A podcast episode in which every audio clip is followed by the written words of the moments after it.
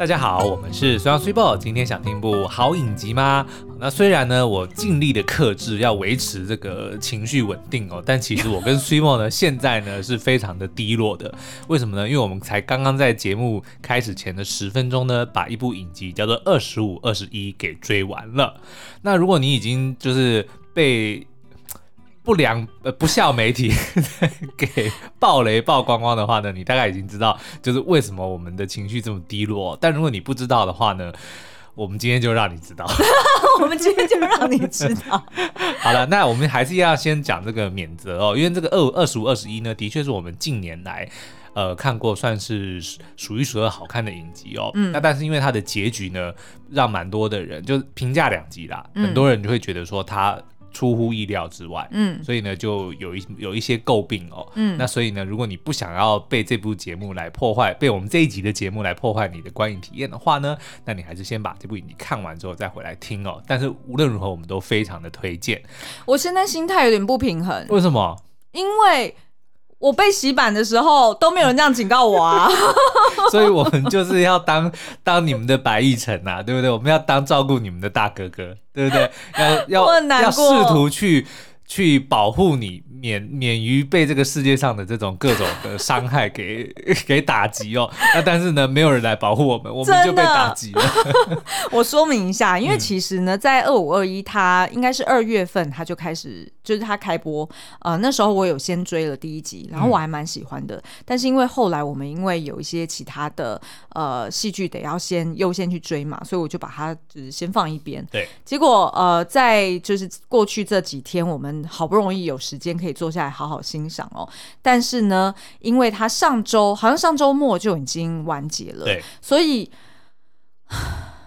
在各大社群平台以及新闻，甚至是就是各种的平面媒体上面，嗯，全部纷纷都已经直接在标题里面给我爆雷。爆完了，这件事情比知道华灯的凶手是谁还要更愤怒，因为我本来就是留着他要细细品尝，对，因为我知道他的故事的呃亮点以及他的特色，嗯，就是带大家回顾青春年少，对，所以这样子的戏剧它会比较，它是很感性的，他是很沉静，然后需要你沉淀，好好去品味，对。结果就被直接爆雷。那 anyway，反正呢，大家如果不管你知不知道，反正呢，现在就是在呃平面媒体上面就是一面倒的讲说哦，怎么可以有 bad ending 哈、哦？他通常写的就是 BE，然后大家都期待要有 happy ending，就是类似。就是哎、欸，我不能，我不能引用其他戏剧，不然变成我也变成是对对对同一份子。但是我们先定一样定义一下，就是他所谓的这个 bad ending，其实只是没有王子公主从此过着幸福美好的日子而已，就会被认为是 bad ending。嗯，但是我们认为呢，它其实只是没有按照大家的期望所走出的一个 ending，它并不能够用好或坏来来评估，因为谁说？这个公主跟王子在一起之后就会幸福美满，嗯、对不对？并并不一定能够保证这样。好，那就在节目开始的三分钟，我直接问苏阳一个快速的结论，嗯、就一句话，你告诉我，你推不推？我推，我超推。然后你其你你推荐大家要用什么样的心态去看这出剧？我觉得大家就抱着一个，就我，但是我觉得可能要看你的年纪是什么。就如果你跟我们一样，也许就是已经经过了二十五岁。然后呢，曾经有过一段这个刻骨铭心的初恋，就像像本人一样的话，那我觉得你倒是可以，就是带着一个就是大叔的心态，然后呢，你就可以用姨母笑、大叔笑去看着这群年轻的孩子们当初是怎么走过你自己曾经走过的那一段，就等于是带有一点点带着你自己去走回，再重新从那个经历那个叫做 memory lane 哦，就是回忆的大道。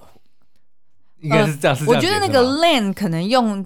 小巷会比较美哦，okay, 对不对？就是比较 回忆的小径，对对，会想到哎，对对，小径有点像是京都的那种小径。因为其实它它的影集里面有一个场景，算是蛮知名的场景，就是一个隧道。对，其实感觉就真的很像，它它也一直不断的一直呼应，就是有很多的场景都发生在那个隧道里面。其实就有一点点像是一个时空隧道，带你走回你的，带你经历自己的这个年少时光。那其实不是只有爱情这一段，它因为它。跟我们基本上女主角跟我的设定是一模一样，一九八零年生的，因为她好像是八两千年的时候二十岁嘛，所以跟我一模一样大，嗯、所以她所经历过的一切，不管是科技，那当然文化会稍微有点不同啦，但是比如说可能 fashion，或者是说一些世界上的大事等等的时代这件事情，嗯、其实我都是亲身经历过的，嗯、比如说什么千禧年啊，比如说九一一啊这些等等的，哦，甚至那个什么从。从录音带变成 CD player，到它里面还有 MD，、嗯、这些东西都是我们从小以前用到长大的过程中都会都都有经历过的这些东西哦。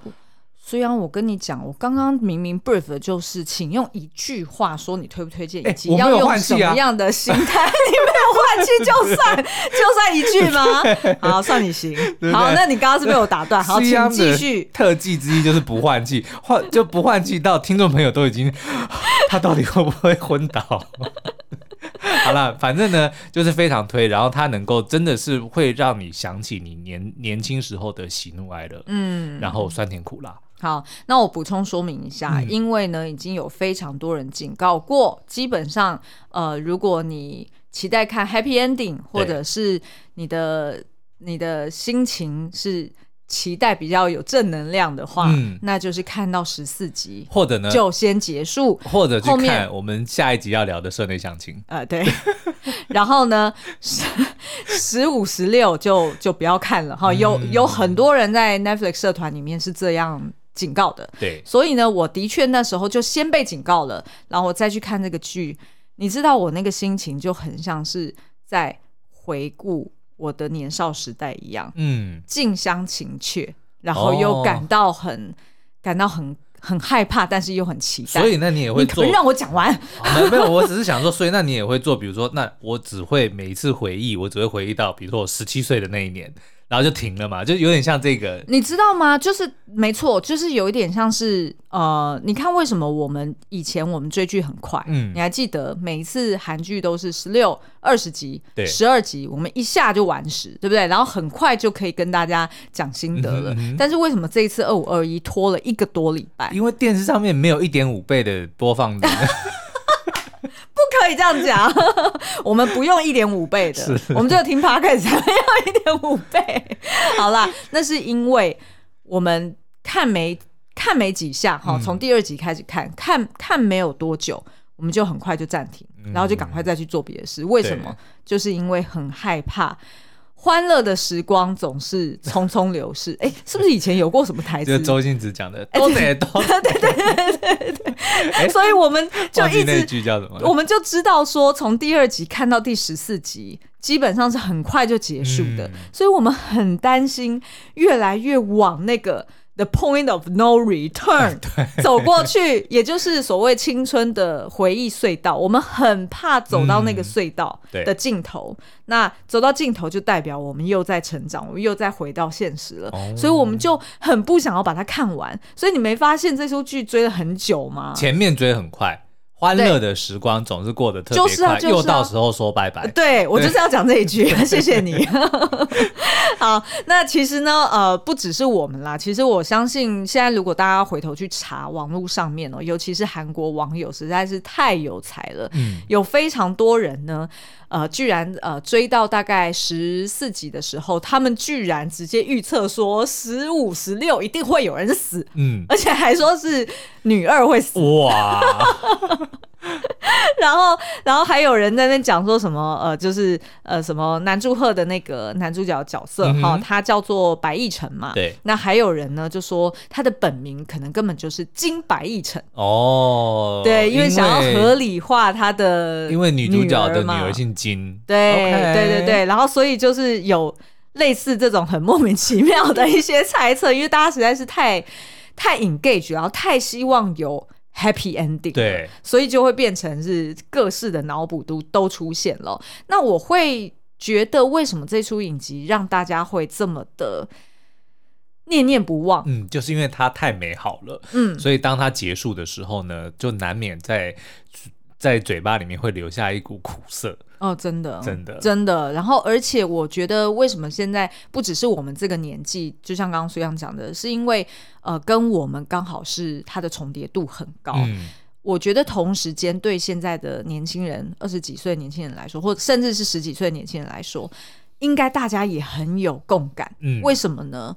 因为这出剧它是从一个充满末日气息的大时代，嗯，来揭幕。对。然后从这个大时代再再聚焦到这个小人物身上，然后原本大家会以为哦，的确在这个一呃一九九八年这个呃就是经济崩坏，然后这样子的大时代底下，嗯、往往一个十八岁小女生是不会受到影响的。对，但是没想到我们马上就看到她就被她的教练给呃赶回家，嗯、那所以她的梦想也被击碎了。对，那所以。一直到最后一集，呃，就是发生这个两千年的这个呃九一一的事件，嗯，的确也影响了到了这个男一，对，他留在纽约的这件事情，所以再拉回来，你就会发现说，其实每一个人都无可避免的，一定会受到这个 哽咽，对对对，哽咽了，一定会受到这个时代所影响，而且就是每一个世代的人都，其实这种末日感，或者说这种会影响。每一个人的这种时代的无奈都是会发生的，尤其你看过去这三年，对疫情再加上战争，是对不对？所以也许很多的年轻人会认为说啊，我们以前比较好过，像我们也会觉得我们爸妈那个时候很很好过，对。但但是问题是，如果你仔细的去想，真的每一个时代都有每个时代的痛苦。我跟你说，我我这边都已经准备好了，对对对对，我整个我非常的有感。OK，好，我们国三的时候，一九九六年。是台海危机，对，就是那个啊，那部台剧叫什么？那个国际小白蛇，对，嗯，他的第二季就是在演，就是设定在这个时代，然后让大家知道说，当时候一度就是真的，大家都以为中共就要打过来了，哈、嗯，那那个末日感是很深的，对。然后还有我们高中的时候，哦，呃，先从新事件。就是白小燕被撕票，嗯、然后再是香港回归啊、嗯，然后一九九八年的时候金融危机，也就是这出影集它所设定的时代。对，一九九九年发生什么事？九二一大地震。对，那个虽然是只有台湾有啦，但是就是这这类的这种。天灾其实全世界都是陆陆续续都是的在发生，是的。但是这个我相信九二一对于全台湾的人来说，它是一个共同的创伤，对，跟很震撼的一个回忆。然后你看我们大学的时候，其实，在戏剧里面有呈现，就是两千年千禧虫危机，对不对？年轻一点的听众可能不知道什么是千禧千禧年危机，但基本上就是那个时候电脑刚设计的时候呢，没有想到说，因为那个时候都是一九九九年嘛，没有人想到说跨一个世纪的时候。会发生什么事情？就大家都认为说一定会演，就是电脑会出现一些问题，演算会没办法，电脑会没办法判断说这个归零，就它不是跳成两千年，而是变成零零年，嗯，那会发生什么事？甚至还有人推测说核弹就会自动发射 之类的，就是当哇那个时候真的很夸张。然后我们的确就如同影集一样，在。那个一九九九年的十二月三十一号晚上是不敢睡觉，是的，真的不敢睡觉，因为都真的很发现，很很担心说，等到那个十二点一跳，可能真的全世界就会爆炸。我们真的那个时候都是在在担心这件事情。对，然后啊，我刚刚讲错，是二零零一年九一一对爆发，美国九一一的对，然后因为九一一爆发之后没多久，很快就爆发战争了嘛，是，对不对？然后再就是那个二零零三年的 SARS，是对不对？在美国女孩这出电影里面。呃，其实我们也都有聊过，那时候台湾的房市整个崩盘，嗯哼，对不对？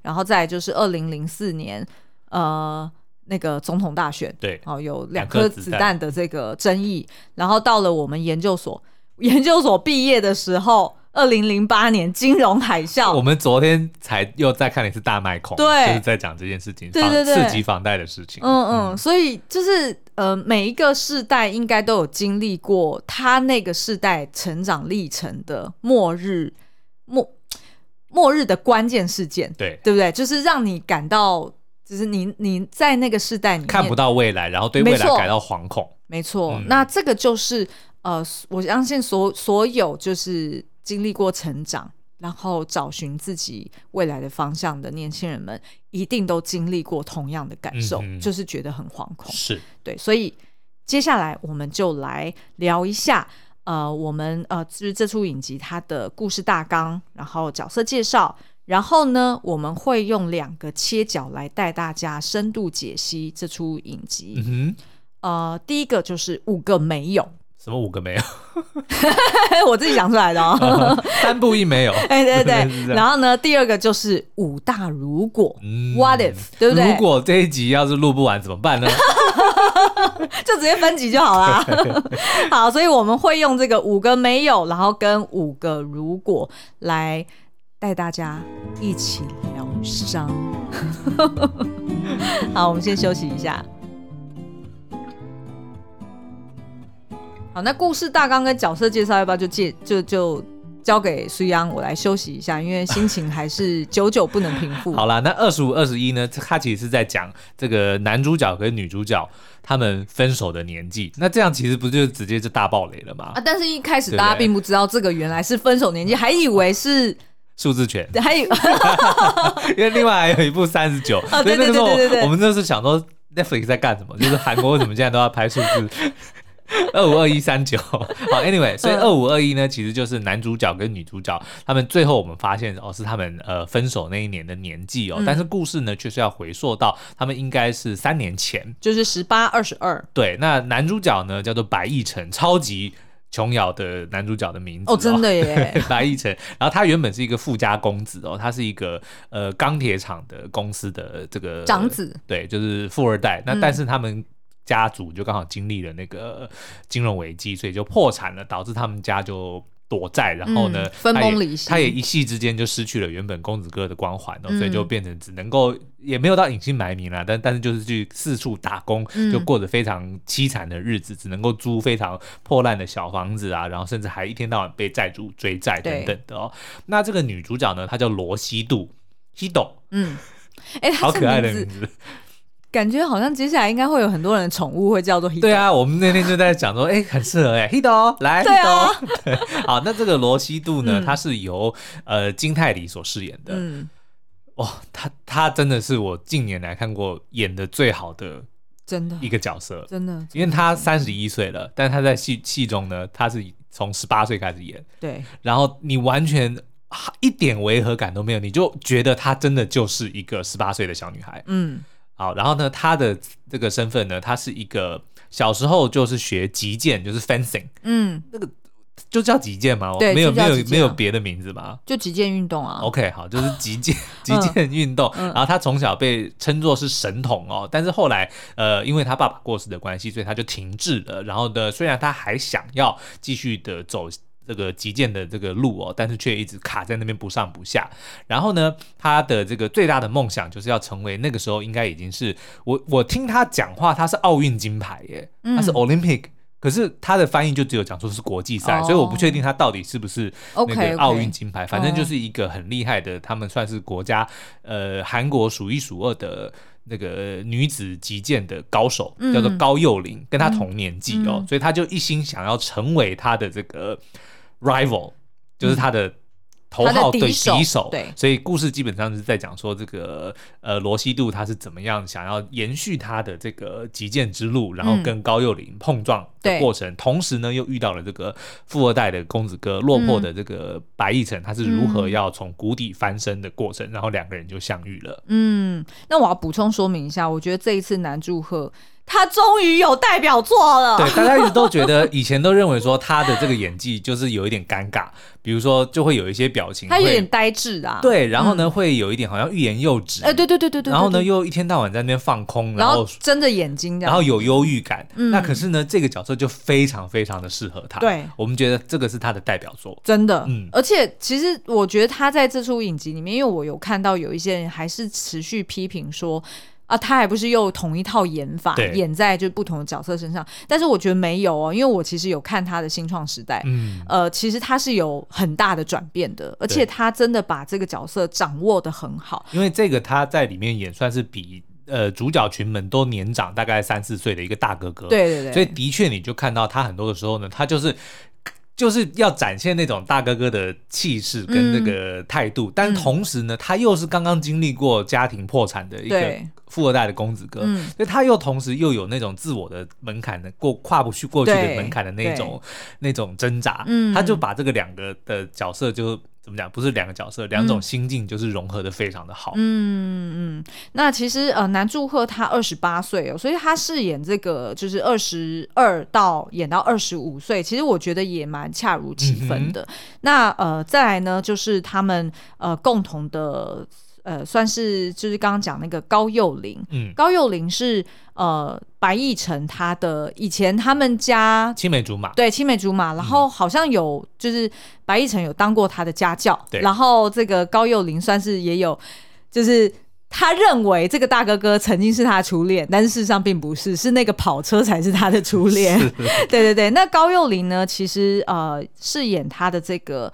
呃，女生呢，金枝妍哦，她另外一个名字叫做 Bona 哈，她其实已经二十七岁了。哇哦，我觉得她也很厉害。所以呢，女一、女二呢，在戏中是演十八岁的两位少女，但是事实上呢，她们加起来已经六十岁了。对，你这样听就会觉得很震撼。对对，而且我觉得高幼霖她真的是把一个就是。本来就是一个很 easy going，、嗯、然后呃也很谦逊，然后非常认真的一个小女孩。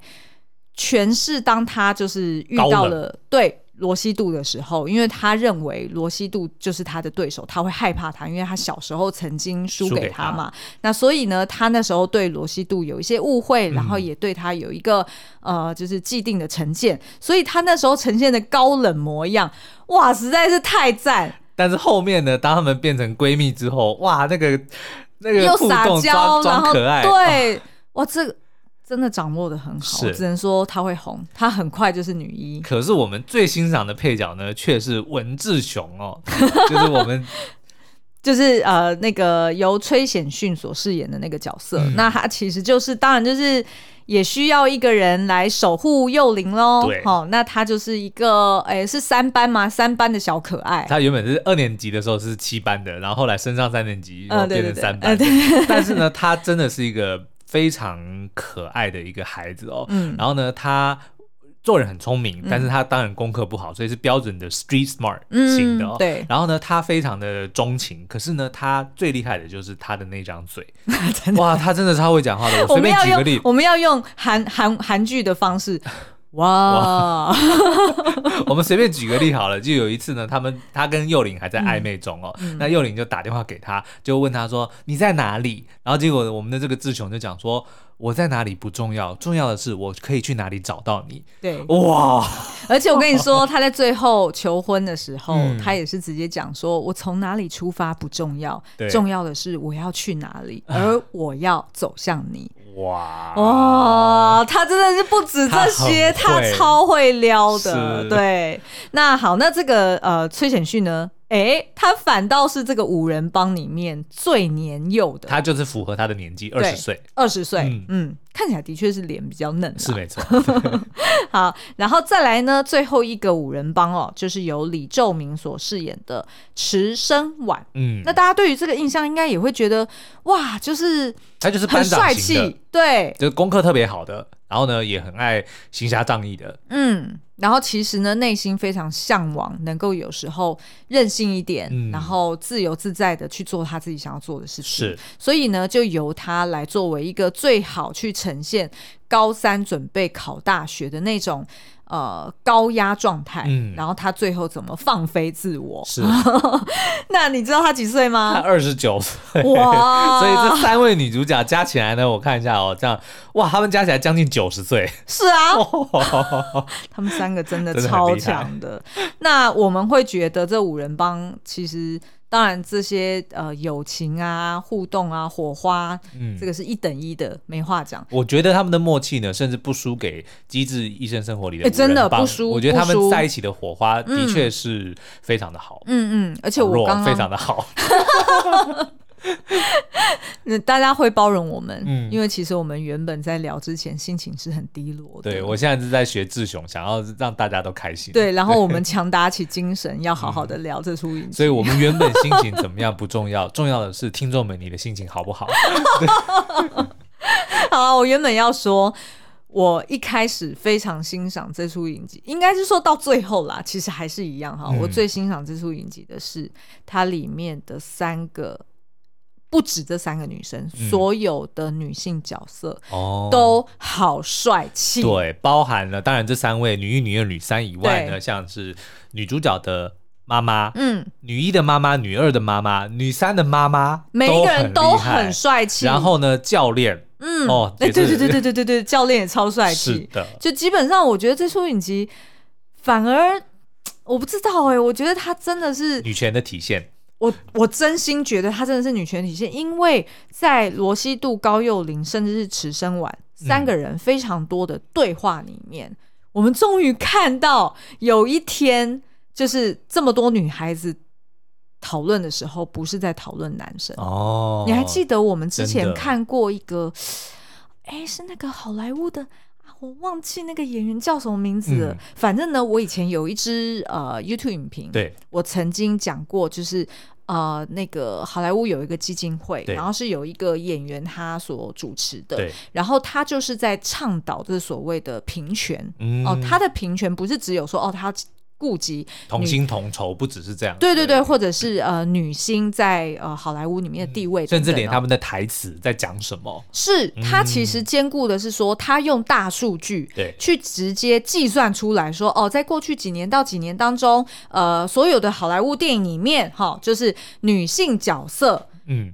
没有，就是他们在对话的时候没有在讲男性的比例是多少，我记得是超少的，大概是个位数的比例吧。Oh. 就是他以就是过去几年来计算哦，然后他就是把这个东西具象化，嗯、然后用科学的方式去呈现给大家知道说，这的确是我们需要去改进的，因为它并不符合现实生活中大家对于女性的理解嘛。因为就是我们自己平常生活，我们也一定女生闺蜜们相处。也不总是都是在聊男生呐、啊，嗯、对吧？对。那所以要怎么去写实的去呈现？哎，真实世界里面女性她所关心的议题，她生活的方方面面，也要如实的呈现在戏剧里面。所以那个呃基金会，它就是在倡导这件事情。而我觉得在这出影集里面，反而让我看到了一个。一个束光，对，而且你知道吗？像这部剧，很多人会认为说，嗯、哦，它其实也还是一个爱情的戏剧哦。嗯、但是说实在，我认为它的极简。这一块，嗯、一开始我认为叫做击剑，就是击剑的运动这一块啊。击剑，我刚刚才问你击剑，对不对？我想说，我想到 FedEx 击剑。好，对不起。好了，我的意思就是说，它的击剑这个东西，我一开始以为哦，只是一个 gimmick，他只是想要找一个就是以前没有用过的题材，因为以前什么的什么羽毛球啊、篮球啊、棒球啊，都都做过，过啊，没有人用过击剑，他就用个击剑。嗯、我以为是这样，但是错。我觉得击剑这一条路呢，他做的非常的好，甚至呢，你甚至可以把它。单独把它抽离爱情的这个元素来看，光是看南希度跟高幼霖之间的这个 rival，、嗯、他们之间的这个互相从原本敌视到后来的这个互相扶持，嗯、我觉得就已经是一个非常完整的故事线。嗯、然后他也从头到尾都没有。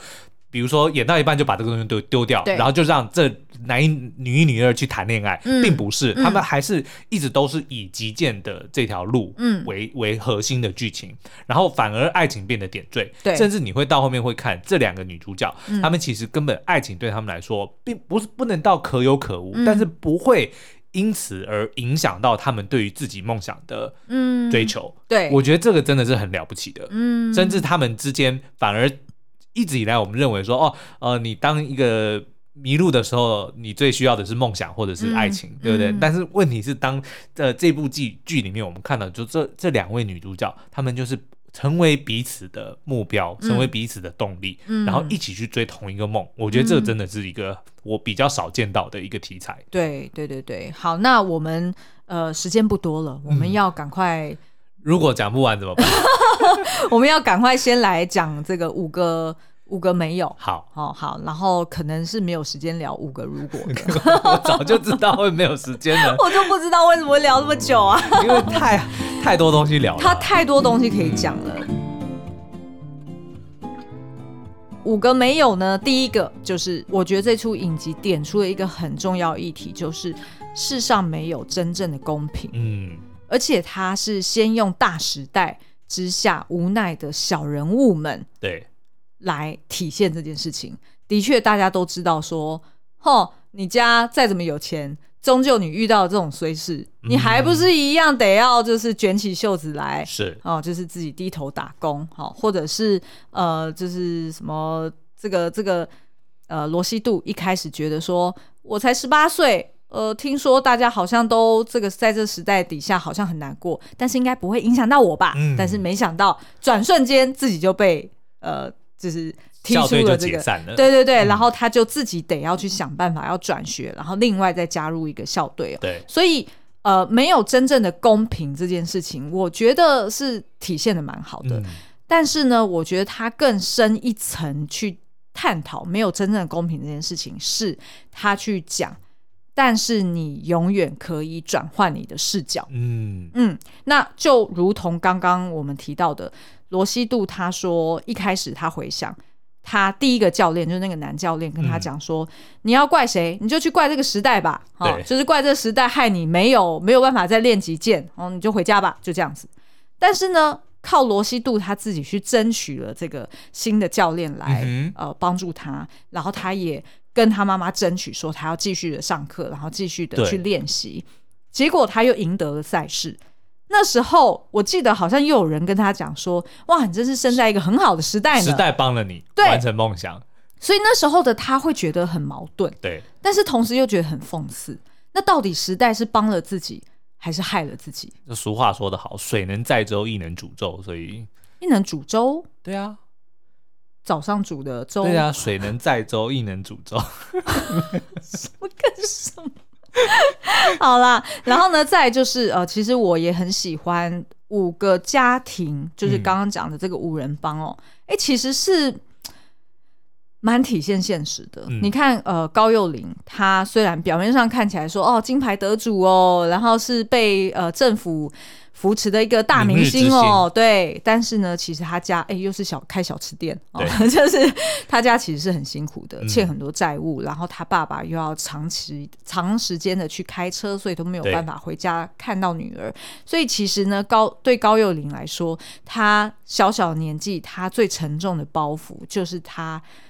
这对父母的 well being，嗯、哦，所以他其实后来做出了很多决定，包含去俄罗斯等等的，对，他其实都是因为他要照顾父母，嗯、所以他得要做出一些牺牲。我觉得我自己很欣赏，就是他在出国之前，他本来要跟志雄提出分手，嗯、然后他讲的理由是说，为我而活的人已经让我。就是有觉得很喘不过气，对，他不希望再多你一个。嗯、我觉得这个其实真的是一个很，嗯、因为以往都是反过来，都是性转，对，不对？永远都是男生为了追逐自己的事业，然后得要抛弃爱情，对。但是我们就看到说，哎，其实女主就是说女性也是，她们也是一模一样的，嗯、对，她也会。在追求自己的梦想的的这个过程中，他会有一些自己的挣扎，嗯、然后我们也很开心看到这个剧里面，就终于不是说他为了爱情而要牺牲自己的梦想，嗯，对。然后或者是文志雄，他其实他本来就知道他自己不念书，嗯，对他他没有要考大学，对，所以呢，他呃就是发挥了他的潜潜能哦，就是在。Fashion 上面特别的有 sense，就变成了第一代网红这样子。我受欢迎，我只有外表受欢迎的，他他是对自己的评价。对，那所以对他而言，他就觉得说，哎、欸，我做这个新创的这个公司，我本来就是有很多的可能性，嗯、所以我何必，我为什么一定要在现在就跟你分手呢？我们其实是还有机会再去努力一下。那努力过后，如果没有，嗯、那也就至少没有遗憾。对你没有遗憾嘛？所以其实。哎，会不会其实这个也只是最后归因于自己的观点，或者是自己的一个努力？嗯、那当然了，就是再来就是，如果提到击剑运动的话，其实我印象蛮深刻的，就是在第八集里面，他们呃，就是高幼霖跟这个罗西度第一次对战，嗯、然后呢，那时候我们就看到哦，原来击剑的时候。评审他是有一个绝对的裁判权，在那个时代，因为好像还没有引进就是回放的这个技术嘛，呃嗯嗯、所以完全就是以裁判的判决为准。嗯嗯，那所以那时候啊、呃，他们两个同时进攻啊、但是这时候要比的就是那谁进攻的快，对，谁的动作快。那因为在镜头上面很难去判读，所以呃，现场这个裁判就直接判读说，哦，这个是罗西度，呃，他赢了。那但是但。对于高六零来说，他在他那个很兴奋的状态下，嗯、他会觉得其实是他动作比较快。那所以这个其实也是在呼应说，没有真没有百分之百真正的公平。嗯、其实你也不能说那到底是谁的错。那反正呢，那个裁判他在那个当下，他就是有绝对的裁判权。这就是人生啊！很多的事情，当坏事发生的时候，你第一个反应都是：我都已经这么努力了，为什么还会发生在我身上？或者就会 entitle 认为说我应该才是。这种是不应该发生在我身上，嗯、我应该才是赢的那个人，所以都会有这样子的、嗯、的认知。所以在最后一集里面呢，其实罗西度有提到说，哎、呃，是罗西度吗？还是其实是慈生丸？我有点忘记了。你说，我来讲讲看。哦，好，就是他们有一句 OS，就是说，呃，我们附近哦，就是我们付出了所有的努力啊、嗯哦，就是付出一切所有，然后去去打拼，去呃奋斗。但是呢，事后回过头来看，其实那段时间的付出跟努力，可能只是练习而已。哦，那那个是白白。我不一直想让他白居易，白亦辰，白亦辰哦，白亦辰讲的。可是好像后来慈生晚有有有复述一次，对对对，好像是好像是。所以所以我觉得其实这这个真这，我觉得这个概念真的很好，是没错。好，然后这是第一个没有哈，第二个没有就是大家通篇都一直听到的，没有什么事情是永恒的哦，因为从呃那个白亦辰他一开始面试。失败就是因为人家问他说：“你相信什么事情是永恒的吗？”嗯，其他面试者都说：“哦，我我对公司的忠诚，对，或者是我对家人的爱，还是我努力的这个信念都是永恒的。”可是白亦辰直接说了。在这世上，只有重力是永远不变。哦，他已经先预预先看了《星际效应》了。对对对。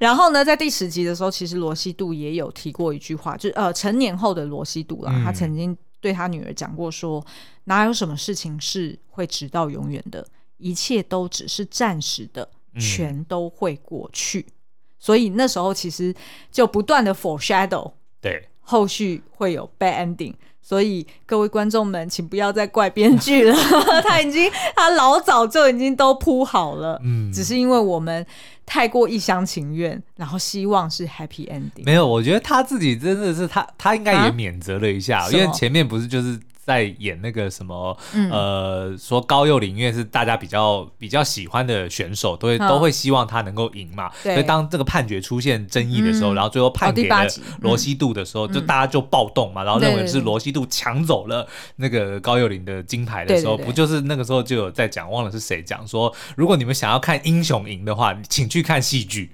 哦，裁判讲的，对不对？哦，对对，对，因为白亦晨就是回去机场找裁判，说你要不要就是就当时的状况先说明一下。对，我的意思就是，编剧自己都知道他他他最后这个结局播出来自己会骂，所以他就先先讲说，你们想要看好结局，你们就去看戏剧。但是问题是，全编剧我们看的就是你的戏剧。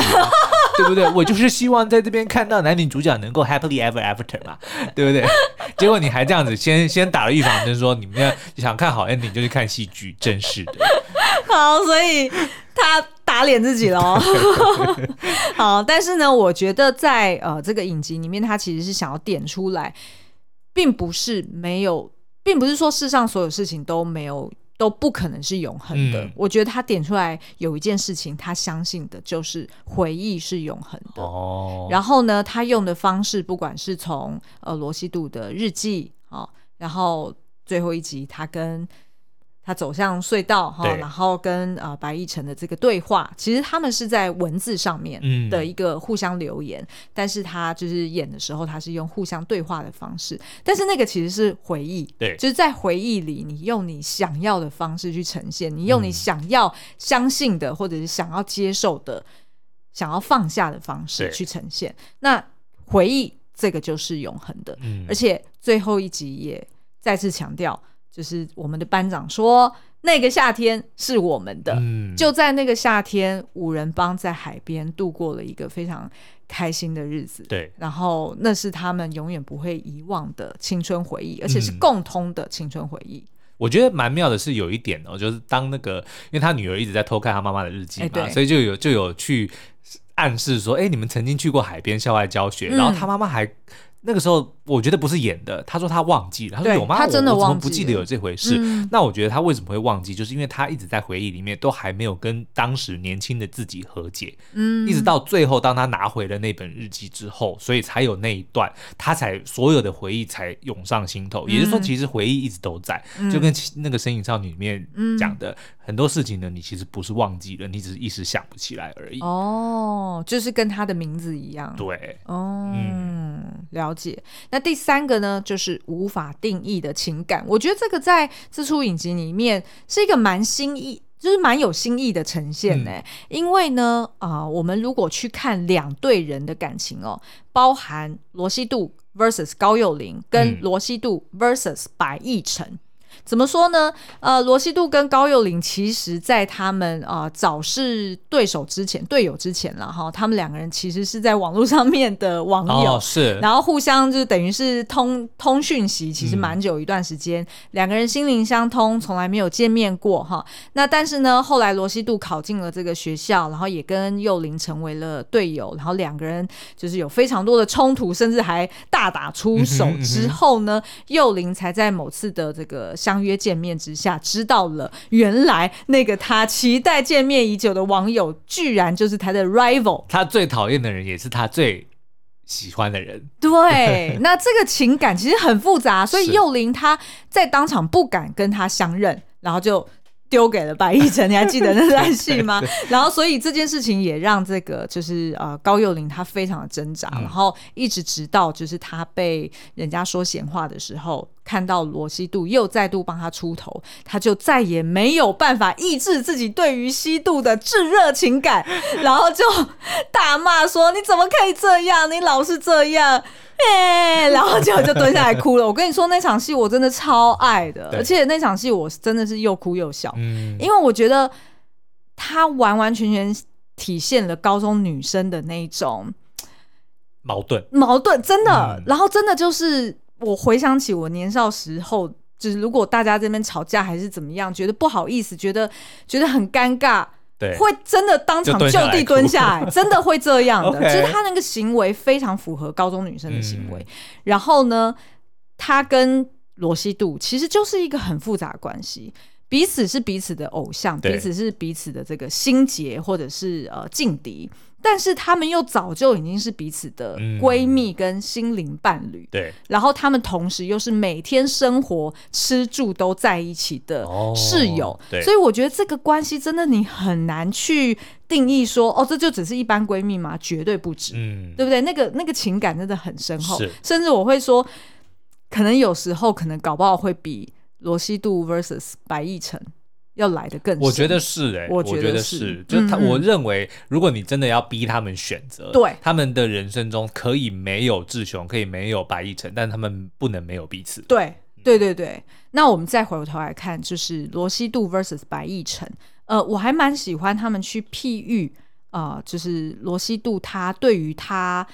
这个大哥哥很纠结的情节，嗯、他说：“哦，可以是剪刀啊，可以是彩虹啊。对”然后他最后认为是彩虹，也就是各式各种颜色都有，然后是。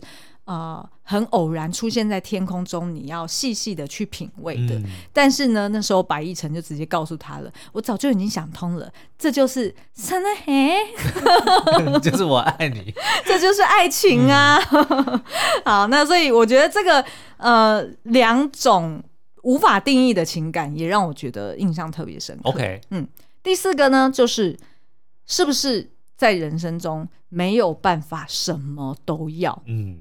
我觉得真的是很难，一定一定会要有所取舍，而且尤其是在很年轻的时候，就是他们刚二十岁出社会的时候，嗯、那种 ver 梦想 versus 爱情 versus 友情 versus 家人，对，他很难排序，因为就是因为年轻，所以他可能还没有那个精力知道说我要怎么去 prioritize，嗯，然后也就是因为年轻，所以。你的职涯就是你的梦想这件事情，他可能没有给你太多的机会，对，对不对？他要你赶快把握时间，把握现在有的机会，赶快去表现，赶快去冲刺。嗯、所以，其实我们以前解忧电影院呃这个读者来信的单元，我们就收过非常多的二十出头的读者来信，就是因为他们要么就是即将要毕业，要么就是刚进入社会。嗯，他们那时候就是遇到一个最大的挑战跟冲撞，就是，他同时间要兼顾他的工作，又要兼顾他以前的爱情，或者是他自己个人的兴趣。嗯，他觉得这所有的事情很难一夕之间完全没有办法在手上去去去去 prioritize，是没有办法去兼顾的。我觉得这真的就是人生的一个最好的体现。我举个例子好了，嗯，嗯，我小时候呢，最困难的一件事情就是，当我有一笔零用钱的时候，我要选择要去买哪一个游戏。然后我买那个游戏，因为我有钱只购买一个游戏，所以可能还要跟我哥商量什么有的没的。但是买了那个游戏之后呢，就会只能够玩它，因为我只有我只买得起它嘛。我觉得玩到玩到它破关，可能破个破个十次一百次都都有可能。但是我现在呢，我想买什么游戏我就买什么游戏，但是我真正能够玩到破关的已经少之又少的了。我觉得这就是当我得到了很多的，当我已经有这个时间，我有这个钱。我可以买那么多东西的时候，我反而没有我小时候说我只能买一个的那种那种满足感。我觉得这个就是一个取舍，我得到了更多，但是我却好像失去了我原本对这个东西，当我选择少的时候的那一种热情跟。哎，你举这个例子的时候，我就觉得你你的童年一定很快乐。真的吗？嗯，因为就是是一个很正向，哦、然后很很很。就是回想起来，会感觉你一定是在那个当下，即便你是在选择，你没有办法去都要的时候，还是会觉得你是开心的。哦，是啊，是啊。可是，可是，如果是从我的就是我的成长回忆来看的话，嗯、我自己的想到这种有关取舍的，我想到的都是，譬如说，以前我刚出社会的时候，然后就是每天都在加班，然后呢。那时候还没有人等我，就是那时候我们还在我第一份工作的时候，嗯、那时候还没有人等我，然后我自己得要每天都加班到十一二点，然后我也赚那个微薄薪水而已，嗯、但是呢，我又要兼顾就是怎么照顾我弟，然后以及就是我我爸妈家庭的关系有的没的很复杂，然后就会觉得我没有办法去 juggle 这件事情，呃，不不是享受人生，会觉得、哦、没办法平衡，对，然后会觉得自己很很。很悲惨，就会觉得自己只是一个 money machine，只是一个齿轮。对，只是一个齿轮。嗯、然后后来是直到遇到你，还是觉得有一点挑战，是因为你还记得我那时候在 P&G 的时候，嗯、你每天都在一楼等我下班。哦，对，而且是都等到那种九点十点，然后而且每一次都是我跟你讲说，哦，我今天我今天终于可以八点下班了，我们去吃个好吃的。uh uh. 但是最后也都搞到十一点，或者是搞到。就是我叫你先回家，嗯、然后你就你会很 frustrated，对不对？就是你就有一点像，有点像吸毒，就是你 always 都在等我哦。然后我就会觉得我没有办法去 juggle 这件事情，然后反而会常常因为这样子而跟你吵架。但是因为我又要发展我自己的事业，嗯、我好不容易有这个机会可以去表现，所以我不可能因为你在楼下等我。所以我就决定把我的工作给放掉，嗯、哼而跟你回家。就是这这件事情，我觉得也是在我印象当中，我觉得是很难去做抉择的事情。哦，好，那的确是差蛮多的。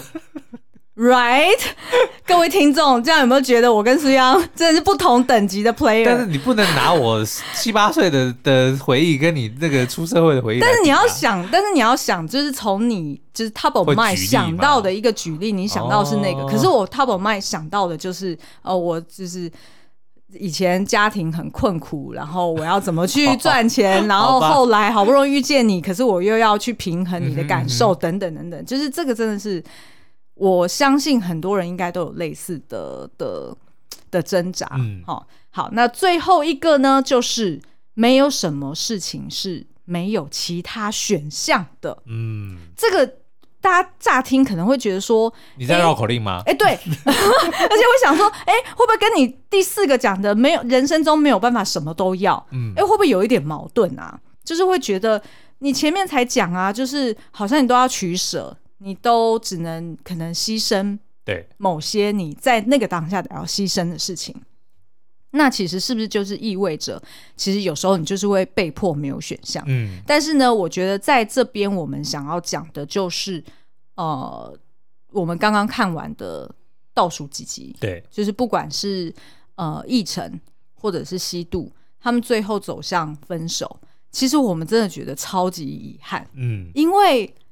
如果我们不断的看他们两个各自各自不满的地方，对，都是可以解决的，对，对不对？像那个奕成，他就只是因为他要外派，嗯、对不对？然后当然他的这个理由，他告诉这个西渡的理由，是因为他每天都要。经历这些有如地狱一样，因为他去那个九一一的现场要报很多的新闻，然后看到很多的生离死别，看到非常多凄惨的这个情况，他会时常会感到崩溃，然后他不想要把这个负面能量给。西渡，然后他的理由除了是不希望西渡也承受这样，而是而是他也认为说，西渡就算承担了他的负面能量，也不能解决这件事情，那不是废话吗？对，对不对？怎么可能今天你的这个女朋友，你跟她讲了这个事情之后，世界就会和平了，就再也没有人受苦？嗯、不可能。嗯、对，但是那你怎么能够让这件事情变成说是我不要跟这个我的最爱的人，我的一辈子的，我认为是灵魂伴侣，最我最爱的人，最懂我的人，我不愿意跟他分享我心中这这些苦？我觉得这个。不成立，嗯，这个完全不成立，嗯嗯嗯。那呃，我觉得我们自己在看的当下，我们会替他们感到很扼腕，嗯，然后会觉得这两个孩子如果回去各自冷静一下，其实也就搞不好就。就有 happy ending。对啊，尤其是你看哦，到后面我相信他们，嗯、因为后来有演到说哦，七年后就他们可能比如说那个白亦晨已经三十几岁当上主播，然后这个西渡应该是二十几岁结了婚了，婚了然后两个人在这个试训的时候对到眼，嗯、然后彼此说我都一直在为你加油。是他们，我跟你讲，那个时候他们一定超后悔，为什么他们走，嗯、他们已经走过这一段了，对，但是为什么不能够在彼此的扶持之下走过？是对不对？如果各自分开都能够度过这一这一个这么辛苦的这。这段时间的话，凭什么他们两个人在一起是是不能度过的？嗯，没有没有道理嘛，嗯，对不对？但是呢，我觉得那就是因为我们是观众，对，然后以及我们现在是四十岁的哦 大叔大婶、姨母跟叔叔，对，我们看这件事情，我们就会觉得说，就是。有什么好大惊小怪？那也就是像白亦辰他在跟呃那个班长呃，在班长的爸爸的丧礼上，他不是跟他讲说哦，没有错啊，我以前当大哥哥总是在 baby sit 你们啊，然后看你们老是为了一些莫名其妙。的事情在那边大惊小怪，也觉得很好笑。你结果自己还不是为了一些莫名其妙的事情，就这样伤害我们 Hido 的心，真是。所以就是意思就是说，我们讲的这一切其实都是后话，嗯、因为我们走过，当事者，对我们，而且我们走过这样子的人生历练，所以我们现在回头看，我们就会觉得说，哎，这种东西也要分手，就会觉得替他们感到很扼腕。对、嗯，但是你还记得我们两个人，呃，就是。一开始我们认识是认识七天，决定在一起。嗯、对，然后隔天你马上就飞回加拿大，嗯、然后我就留在台湾，然后后来还去了英国念书。对，我们马上就展开了三年的呃这个三个国家两年半三个国家。哎、对对对，对不起，我每次都讲错。好，反正呢就是意思就是说，就是这件事情，你还记得我们那时候大概在认识第三天还第四天的时候。嗯我们两个人就已经非常的热切在讨论这件事情了。嗯，的确是。就在信义国中的校园，就是这要怎么维持？对，然后还吃了对面的南村 南村大卤面，很好吃。我们那时候就是。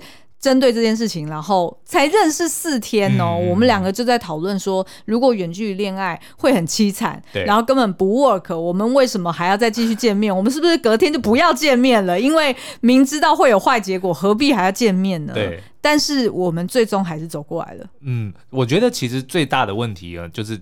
Hido 跟这个白亦晨的问题就是沟通，嗯，他们其实没有好好的沟通。其实他后面这个两个人在吵架的时候，就是分手前讲的一句话，我觉得还蛮蛮打打中我的，嗯，就说我们只有在好的时候能够在一起，然后我们痛苦的时候就没办法在一起，嗯。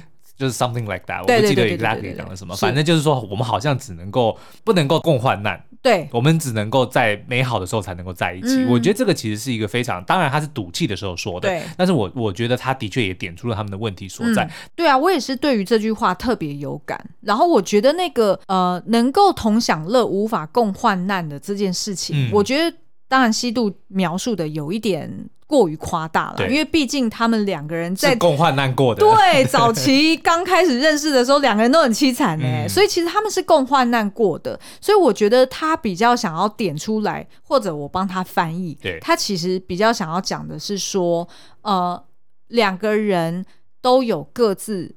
很挑战、很困难的地方。嗯，但是事实上是可以去沟通一个第三条路，或者第四条路、嗯、第五条路的，而不是说哦，就因为你要外派，就因为我会到处在不同的国家征战，所以我们两个就。Forever and ever 是不能在一起，而且好像似乎是吸毒，因为他妈妈本来就是个主播，所以他妈妈甚至还还让他经历过说爸爸的丧礼，他因为要报临时的新闻而没办法出席的这个悲惨的回忆哦。所以我觉得他可能潜意识里面就认为说，好，如果糟糕了，白亦辰如果走上这条路，我一定就会注定会走上跟我妈当，就他会他会变成另外一个妈妈，对，然后他永远会在重要的时候会没有办法。参与我的人生，所以我觉得在这里我才很有一点责怪，就是就是他妈妈。嗯、我觉得他妈妈第一点就是他妈妈一开始在车上提醒了他这件事情，就是如果总是一个人在抱歉，另外一个人在呃在在感到不爽，嗯、哦，这样子的关系还可以走下走下去吗？这是他妈妈点出来的。对，可是他妈妈点出来这个问题，却没有给他女儿其他的灵感。嗯，然后事实上，他妈妈走过这条路，对，他妈妈曾经那样子，就是呃厌恶他爸爸，或者是两个人婚姻有一些状况。嗯、我相信多多少少也跟他妈妈身为记者的工作非常 demanding，一定还是有一些关系。所以他妈妈绝对是走过来的人，为什么就是没有办法给他们两个人，嗯、尤其是这两个人都是他这么熟识。哦，而且你知道吗？对啊，就是为什么不能给他们建议呢？I don't understand。而且你知道吗？他妈妈以前是巴黎的特派记者，对呀、啊，对不对？然后带着她老公跟小孩都去过，是的，所以她其实是知道这个东西是，他走过这条路机会可以。对，虽然会很辛苦，没错，对，非常的痛苦，没错。那我们找出罪魁祸首，这一切都是希度妈妈的错。我就觉得说，为什么你明明就有这样子的经验，可是你没有没有？找机会跟这两个年轻人开导一下，嗯、然后当就是他女儿跟他讲说，躺在病床上讲说，哦，我分手了，很难过，不不不，那时候你也绝对有机会去讲啊，为什么也不讲呢？嗯、就是我就觉得说啊，what，就然后就这样子，然后就所有的人就放任他们两个人就莫名其妙就这样分手。就是我们当然可以理解，如果有看过《越来越爱你》对《La La Land》这一部电影，我们也理解说远距离恋爱本来就很挑战，尤其是两个人还都那么年轻，都有各自的呃职涯要去生根、要去发展，本来就很容易变成平行线。嗯，那但是至少你要努力一下嘛，这里面对啊。哎，anyway，这可能是因为我们两个人走过走过这条路，嗯，所以我们会觉得。其实是可以 work out 的，然后所以就会特别觉得扼腕啦。嗯，好，那今天以上就是我们聊的五大。没有哇，结果就已经聊了快一个小时。对，然后呢，还有五个如果，五个如果，如果大家有兴趣，我们可以在礼拜五再来聊一集。嗯，因为我们礼拜三要聊社内相亲。哎，对对对对对，那所以呃，我们可以在这边先大概讲一下，我们会聊哪几个如果啊？如果大家也有兴趣，想要 哎补充说明，你也有一些奇思妙想的话，帮我们留言在 Apple Podcast 底下哦。譬如说呢，第一个，如果他们两个人没有相遇，嗯，最后还会走在一起吗？他们曾经有一度有演过一个就是幻想的情节，uh huh, uh huh. 哦，就是他们一开始就是如果 What if 的版本，对，嗯、白亦辰如果不是送报的关系而认识了这个西渡哦哈，然后再就是如果后来没有发生九一一，嗯，他们两个人还会分手吗？是。如果今天是性转了，哦，女生大姐姐，对。